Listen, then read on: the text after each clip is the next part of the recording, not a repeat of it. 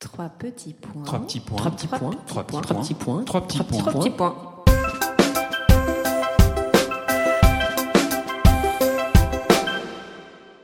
Trois petits points est un podcast dédié à la littérature, aux passionnés de lecture, ceux qui détestent finir un livre, qui rechignent à le fermer et surtout, surtout qui pleurent à l'idée de quitter les personnages avec qui ils viennent de passer du temps et se sont attachés. Et c'est parti pour un nouvel épisode de Trois petits points avec ma complice Julie. Bonjour Julie. Bonjour Alix. Et cette fois-ci, nous parlons d'un roman coup de cœur au merveilleux titre Le bal des folles aux éditions Albin Michel, écrit par Victoria Mas qui nous fait l'honneur d'être avec nous. Bonjour Victoria. Bonjour. Bonjour Victoria. Bonjour. Victoria, tu nous emmènes dans le Paris de la fin du 19e siècle et nous fais découvrir le monde mystérieux de l'hôpital de la Salpêtrière, où sont internés des aliénés, des femmes que l'on a diagnostiquées comme étant hystériques ou nostalgiques. Qu'est-ce qui t'a amené à t'intéresser à cet endroit en particulier et à cette époque? C'est vraiment parti d'une visite inopinée à la Salpêtrière. Je, je, connaissais cet hôpital seulement de nom. Et en m'y rendant euh, euh, il y a deux ans, j'ai été absolument frappée par les lieux. Je ne sais pas si vous y êtes déjà allé, mais c'est assez incroyable euh, comme endroit, assez euh, chargé, une sorte de petite cité au sein de cet arrondissement. Du coup, je, par simple curiosité, je me suis intéressée de près à l'histoire de cet hôpital et je pense du coup que mon intuition était bonne puisque en effet c'est c'est un hôpital à l'histoire euh, très chargée et, euh, et, et, assez particulière. Donc euh, fin 19e l'hôpital était un asile pour femmes donc on y enfermait principalement des épileptiques, des hystériques, des nerveuses mais aussi des femmes qui dérangeaient un petit peu leur famille ou leur société. Et en fait, chaque année avait lieu un, un, grand bal qui était organisé au sein même de l'hôpital, où toutes ces femmes revêtaient des costumes de carnaval, et le tout Paris se pressait au sein de l'hôpital pour côtoyer ces folles de près. Donc, ce qui semble aujourd'hui absolument vrai, incongru. C'est vrai, ça entièrement vrai. Oui, oui, c'est entièrement vrai. D'où, d'où ma surprise, mon étonnement, ma fascination, mais aussi. Euh... Mais quelle drôle d'idée, en fait. C'est ça. T'as lu des livres, du coup, enfin, ou peut-être des revues. Qu'est-ce qu'ils racontaient ces revues sur ce, cet épisode? C'était euh, le bal, on va dire, le plus prisé euh, de tout Paris, puisque ces, ces folles qui étaient enfermées étaient beaucoup mises en avant par Charcot. Charcot, euh, qu'on connaît tous, la maladie de Charcot, tout ça, est arrivé à la tête du secteur des hystériques en 1870.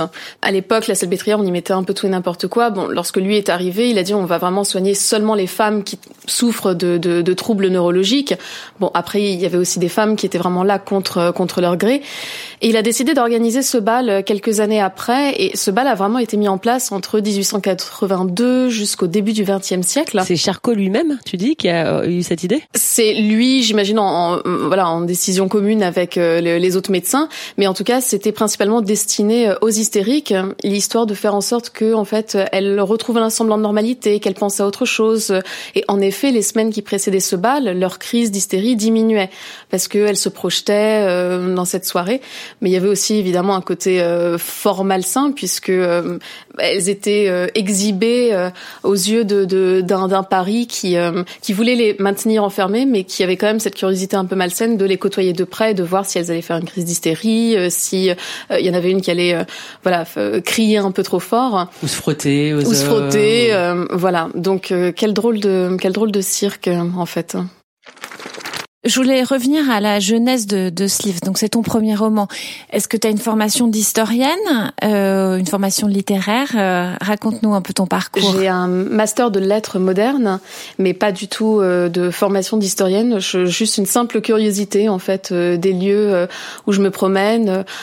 Je, je, je trouve Paris absolument fascinante comme ville, donc c'est très difficile de, de ne pas s'intéresser à des petits passages secrets, à se dire tiens pourquoi ça s'est construit d'où ça vient, quand, quelle époque.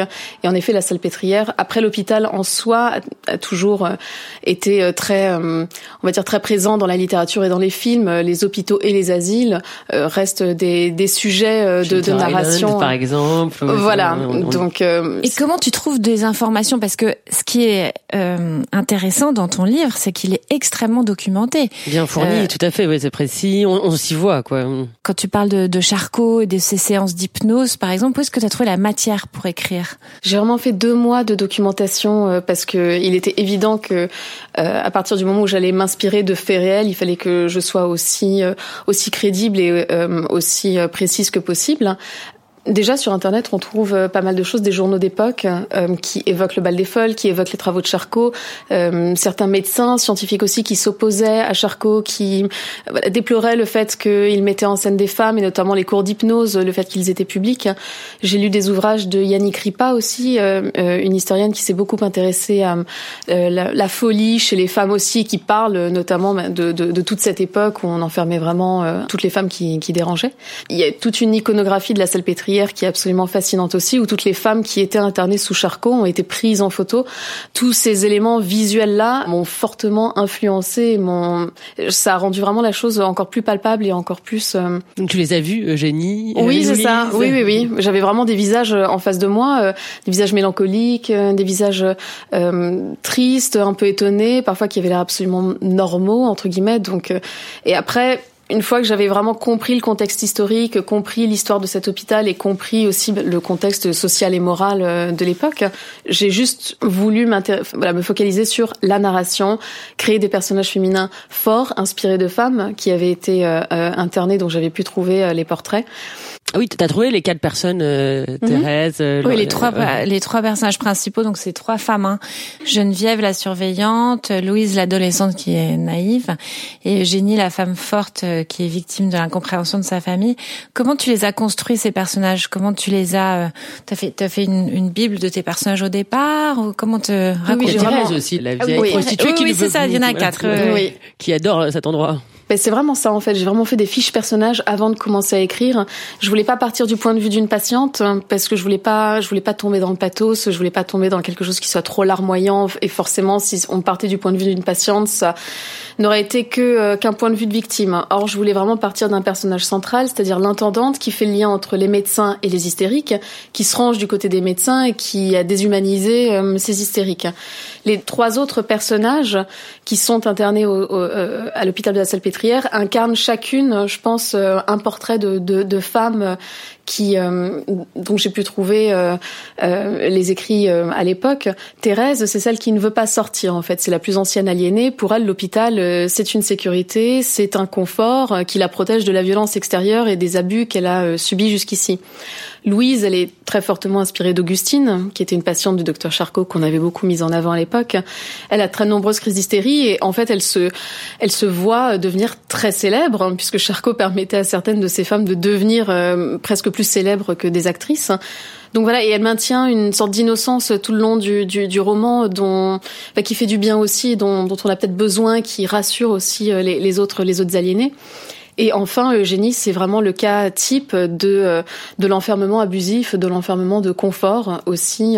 Une femme qui est emmenée par, euh, par son père, en l'occurrence, pour des raisons pas du tout organiques, mais plus morales.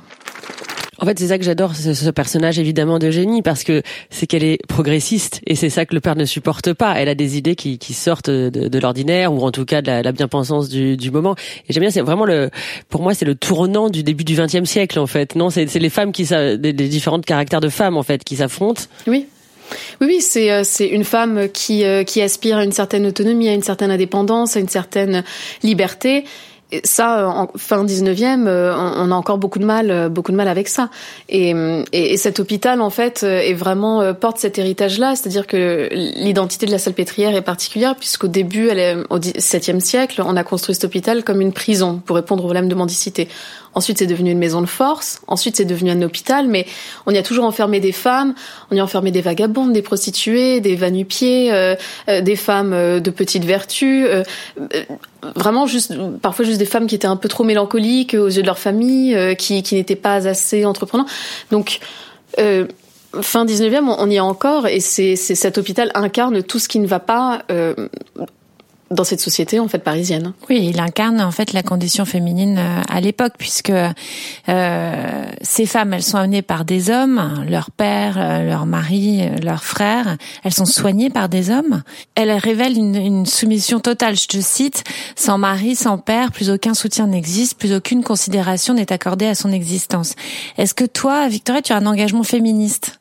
Je pense que j'ai plus qu'un engagement féministe, c'était un engagement euh, où c'était une un sentiment euh, d'empathie profonde que j'ai ressenti pour ces femmes hein, qui je, je, découvrais leur existence en fait. Pour moi, elles ont vraiment été oubliées des manuels d'histoire et ce qui s'est passé à cette époque n'est pas du tout anodin. Ce bal des folles n'est pas anecdotique plus encore que des femmes, c'est vraiment révélateur de tous les travers d'une société d'époque. C'était une société voyeuriste qui exhibait des malades dans un hôpital, au même titre qu'après on a commencé à exhiber des indigènes dans des eaux humains, donc il y avait quand même un, souci. Euh, une société patriarcale, en effet, euh, l'identité de la femme, on peut, on peut y revenir plus tard, mais en effet, elle se résume à celle de son mari. Et une société aussi qui est très paradoxale. Moi, j'aime beaucoup le 19e, mais c'est vrai que je me dis c'est une société qui a été capable de produire, par exemple, les grandes œuvres de la littérature française et qui a été incapable de soigner euh, ces femmes en souffrance ou, de les protéger. Donc euh, tout ça fait que je pouvais pas passer à côté. Surtout que peut-être pour une véritable personne qui doit un problème euh, peut-être de névrose, c'est quand même beaucoup des abus. Enfin, c'est en fait elles sont victimes même de la société. Elles sont même pas victimes de leur maladie. C'est les pauvres, c'est-à-dire c'est pour ça que je comprends ton empathie. Moi, c'est ce que j'ai aussi eu beaucoup d'empathie en lisant ton livre. Mais c'est atroce. En fait, elles ont elles sont, sont dans un sable mouvant et elles ne font que tomber en fait. Mmh.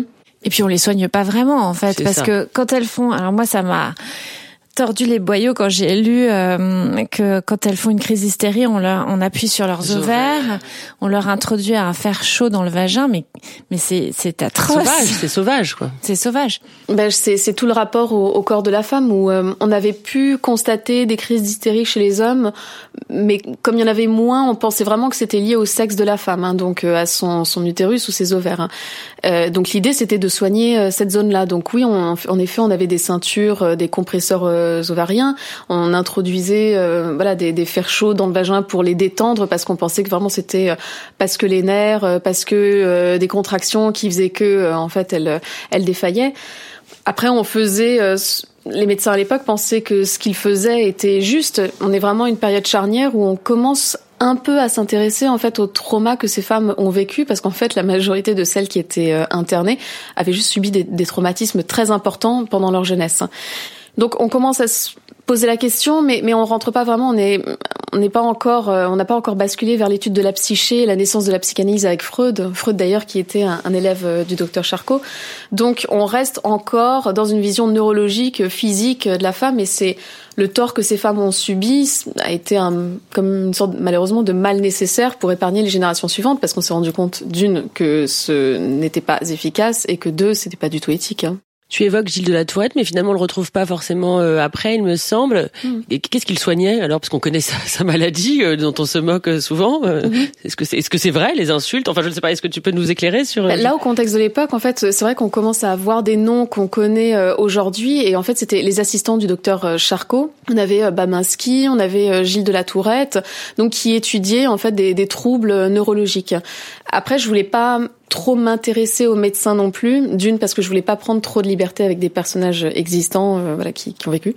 Et de deux, l'idée c'était de partir du point de vue de ces femmes aussi. Et c'est vrai qu'elles voyaient très très peu ces médecins au final. Elles étaient, elles vivaient euh, recluses dans leur secteur. Et du coup, c'est ce qui me permettait aussi de d'appréhender la figure de Charcot, qui à l'époque était une figure euh, très autoritaire, très dominante, mais aussi très charismatique, du fait qu'on ne le voyait très très peu. Et du coup ça alimentait une sorte de mystique autour de cet homme. Et dès qu'il rentrait dans une pièce tout le monde se taisait. Donc on le comparait beaucoup à Napoléon. Euh, je voulais écrire principalement sur ces femmes et laisser un peu les médecins de côté, les faire apparaître comme ça et en disant aussi bah voilà c'est ces gens-là dont on connaît les noms aujourd'hui qui étaient des, qui œuvraient déjà à l'époque, mais quid de, de ces femmes en fait?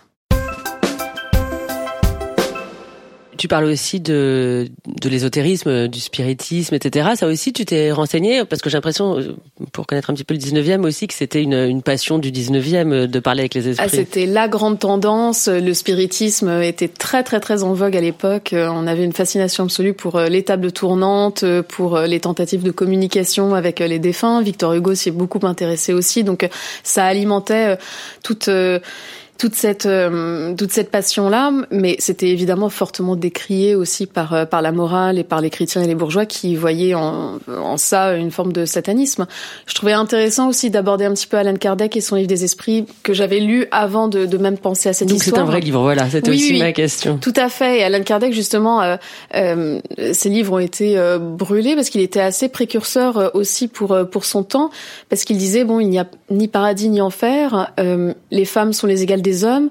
Une femme qui avorte, c'est pas grave puisque un fœtus n'a pas encore d'âme. Donc vous pensez bien qu'à l'époque, euh, c'était très absolument moderne c'était très moderne.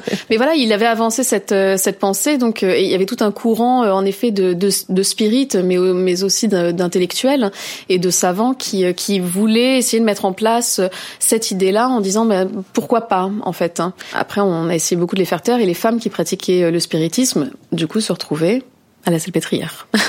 Plusieurs siècles avant, elles étaient brûlées sur des bûchers, on les traitait de sorcières. Oui, voilà, c'est tout un héritage, euh, voilà, de, de la femme possédée, de la Voilà. femme hystérique. euh, donc euh, ça a évolué. On, la, on les brûlait plus, mais on les mettait en, On les enfermait. On les enfermait, on les exhibait comme comme des animaux de foire. Ça ça a pris du temps hein, quand même euh, tout ça. ça, ça a bougé il y a des traces à la salpêtrière de ça ou pas? Enfin de je sais pas un musée euh, comme un peu à Satan Ah, déjà, quand est-ce que ça a fermé? Ça s'est en fait ça s'est vraiment estompé euh, peu après la mort de Charcot. Le, euh, le, le- le bal a continué vraiment jusqu'au début du XXe siècle. Et ensuite petit à petit, une fois que la salpêtrière et la pitié aussi se sont euh, regroupés, là c'est vraiment devenu euh, juste un hôpital. Aujourd'hui les, les locaux euh, d'époque servent à euh, pas mal de départements. Enfin, c'est pas- ça n'a pas été fermé, ça n'a pas été détruit, donc on peut encore se balader euh, dans les jardins et dans les fou, allées hein. comme comme c'était à l'époque. Et pour y être retourné justement pour prendre des photos et bien comprendre les lieux, c'est assez fascinant parce qu'on on s'y croirait vraiment. oh là, on y va Alix Non, merci, Julie. je suis grave Je vais laisser la parole à Bibliophia, euh, cette Instagrammeuse dévoreuse de livres comme nous, qui a adoré le livre de Victoria et qui euh, va nous lire un passage et nous dire ce qu'elle en a pensé. Où que l'on regarde, aucun signe manifeste de folie. Dans les allées de la salpêtrière, on se promène, on se rencontre, on se déplace, à pied, à cheval. Les rues, les avenues ont des noms, les cours sont fleuries. Une telle tranquillité règne dans ce petit village qu'on aurait presque envie de s'installer dans l'une des chambres d'un pavillon et d'y faire son nid, au calme. Comment croire face à ce décor bucolique que la salpêtrière ait été depuis le XVIIe siècle le théâtre de tant de souffrances? Eugénie ne saurait ignorer l'histoire de ces murs. Pour une Parisienne, il n'existe pas pire sort que d'être envoyée au sud-est de la capitale. Et du coup, j'ai beaucoup aimé ce roman parce que je trouve que c'est un, un- un- une magnifique écriture et ça dénonce avec efficacité la condition des femmes au 19e siècle. Et je trouve que la folie, à cette époque, c'était un excellent euh, mot fourre-tout. On y mettait euh, toutes les femmes qui correspondaient pas à la société, qui dérangeaient les hommes, parce que c'est beaucoup d'hommes qui envoyaient les femmes euh, à l'asile, que ce soit les pères, les frères, les cousins, euh, les amants, tout. C'est un fait historique. Et en même temps, c'est très actuel par rapport à tout ce qui se passe en ce moment avec avec les femmes et tout ce qui est dénoncé. Donc, il est vraiment très très beau et vraiment à lire. Victoria, une autre question. Est-ce que, euh, est-ce que tu travailles déjà euh, sur ton prochain roman? Oui, je voulais te demander, est-ce que ça y est, tu es, tu, tu as déjà eu des prix, tu es, tu es une auteure, est-ce que ça y est, c'est dingue, tu es, voilà, en, en quoi, un mois? Oui, le succès de ton de ton premier roman, bravo. Et Merci. alors, euh, on, bah, on, on attend le prochain. Dis-nous. Le prochain, j'ai commencé à travailler dessus au mois de juillet parce que je me suis dit euh, j'avais besoin de penser à une autre histoire et de me dire une fois que j'ai accompagné ce roman et que et que je l'ai défendu euh, et, et que je l'ai porté auprès des lecteurs, bah après je je- j'aimerais avoir d'autres personnages avec qui euh, je vais je vais recommencer une histoire. Donc j'ai pas encore commencé à l'écrire mais mais si, voilà, c'est en cours. hein. Oui. C'est dans le même genre d'univers, c'est historique. Euh, ce sera entre passé et présent, mais oui, il y aura, ce sera, il y aura des, éléments euh, euh, historiques euh, très très présents. Oui. Ça te fait quoi d'avoir un succès, d'avoir déjà tout de suite le prix, que Tatiana de, parle de toi, etc. Qu'est-ce que ça fait, en fait, euh, Mais déjà le, le fait euh, euh, d'avoir trouvé une maison d'édition pour moi à l'époque qui cherche à, en fait euh, j'écris depuis 12 ans donc euh, j'ai écrit trois autres manuscrits auparavant qui ont tous été refusés donc ça a été bah, le un parcours du combattant normal pour un pour un auteur ou du moins classique et donc déjà avoir trouvé une maison auprès d'Alba Michel j'étais euh, j'étais plus plus que ravie et tout ce qui se rajoute maintenant, c'est que des cerises sur le gâteau. C'est assez incroyable et je suis tellement heureuse pour ce livre qu'il ait cette vie-là. Et je, je, parle souvent du livre parce que pour moi, c'est cette histoire en fait qui compte et que qu'elle touche euh, les lecteurs de cette façon, c'est le plus beau des cadeaux, vraiment. Je pense à ces folles en fait. Et je me dis, est-ce que c'est voilà, est-ce que en haut, elle, elle, elle, voit que tu leur as rendu hommage et que nous, on, voilà, on, a de l'empathie et que mm ça nous, elles nous ont touchés quoi. Et c'est vrai que ça, tu as l'air de faire un raz de marée en tout cas chez les lectrices, ouais, les lecteurs. Bah, en fait, quand, quand j'ai appris vraiment l'existence de ces femmes euh, pendant des années, quand j'ai vraiment vu leurs photos, tout d'abord, je me suis dit, et si ça avait été moi Je pense qu'en effet, on s'est peut-être, en tant que femme aussi, euh, toutes posé la question. Mais après, j'ai vu plus loin et je me suis dit, mais en fait, euh, ces femmes-là, je les ai vraiment senties comme, comme étant nos ancêtres. Je trouvais qu'on avait vraiment un lien direct à elles, comme je disais plus tôt, euh, c'est comme si voilà le, le tort qu'elles avaient subi euh, avait permis aussi à nous d'être épargnés ou du moins d'épargner euh, les générations suivantes. Mais pour moi, c'était primordial en fait de, d'en parler, de raconter leur histoire. On a quand même un héritage aussi de, de, de cette époque et de, de cette pensée-là. le mot hystérique aujourd'hui, on peut, on pourrait en parler un moment quand même. C'est, c'est, une connotation extrêmement péjorative. Donc, on a encore des traces de, de, de cette époque et de cette morale. Donc voilà, je, je, mais je me sentais, voilà, je me suis dit, ce sont, ce sont nos ancêtres en fait, euh, l'une ou l'autre. Ouais. Il y a un lien. Ouais. Victoria, nous avons l'habitude de livrer des conseils de lecture en fin de podcast. C'est peut-être un livre de chevet, un coup de cœur, un classique. À toi. Vraiment, le, le, le, premier livre qui me vient en tête, c'est toujours euh, Adrienne Mesura de Julien Green. C'est un, un, portrait de femme absolument exceptionnel. Il se passe pas grand chose dans ce livre. C'est euh, une femme qui vit à la campagne avec son père médecin euh, et sa sœur toujours malade. On ne sait pas ce qu'elle a, mais elle mène la vie la, plus morne euh, possible. Et un jour, elle croise juste le regard du nouveau médecin qui est, arrivé dans le village et elle tombe éperdument amoureuse de lui alors qu'elle a juste échangé un regard et tout le livre est sur ça et c'est juste l'espérance et l'attente amoureuse et, les projections et les fantasmes d'une juste d'une femme qui, qui s'ennuie et qui rêve et qui aspire à mille et une choses. J'ai trouvé ce, ce roman et ce portrait de femme euh, absolument incroyable. Donc je le recommande vivement. Bah, ça y est, c'est gagné. Exactement. Et toi, Alix, alors, c'est quoi ton livre préféré du moment? Eh bien, Julie, j'ai dévoré le dernier roman de Karine Tuile, Les choses humaines, paru chez Gallimard. C'est tout ce que j'aime. Un roman d'aujourd'hui, inspiré d'un vrai fait divers, un roman puissant et déroutant. Alors, évidemment, je ne veux pas trop en dévoiler car l'intrigue est très intéressante, mais en gros, un jeune homme de bonne famille, sur le point de partir étudier aux États-Unis dans la prestigieuse université de Stanford, se retrouve accusé de viol sur une jeune fille après une soirée arrosée. Qui a tort? Qui a raison? Impossible de répondre vraiment à la question. Ce qui est sûr, c'est que des vies vont être broyées. Waouh alors et toi Julie? Eh bien moi j'ai découvert un peu par hasard ce livre de Georges Perec sur Ellis Island chez Paul. Il était parti à la fin des années 70 y faire un reportage et dans ce livre il se questionne sur sa propre errance, sur la dispersion et la diaspora, évidemment dans ce lieu qui représente euh, bah, l'exil et pour lui il l'appelle d'ailleurs un non-lieu. Sa recherche d'identité lui apparaît en gros sur ce lieu dépotoir comme il l'appelle. Il rappelle aussi que 16 millions d'êtres humains ont transité dans cet endroit fascinant. C'est hyper émouvant et presque utile parce qu'on se rend pas compte de tous ces êtres humains qui sont passés par là et qui ont peuplé évidemment l'Amérique. C'est extraordinaire. Alors tu vois, j'avais lu les choses, mais euh, j'ai pas lu celui-là. Ça me donne très envie de le lire. Merci beaucoup, Julie, et évidemment merci Victoria. On a hâte de te lire à nouveau. Merci Julie, merci Alix de m'avoir reçu. C'était très sympathique. Merci beaucoup. À bientôt. Merci.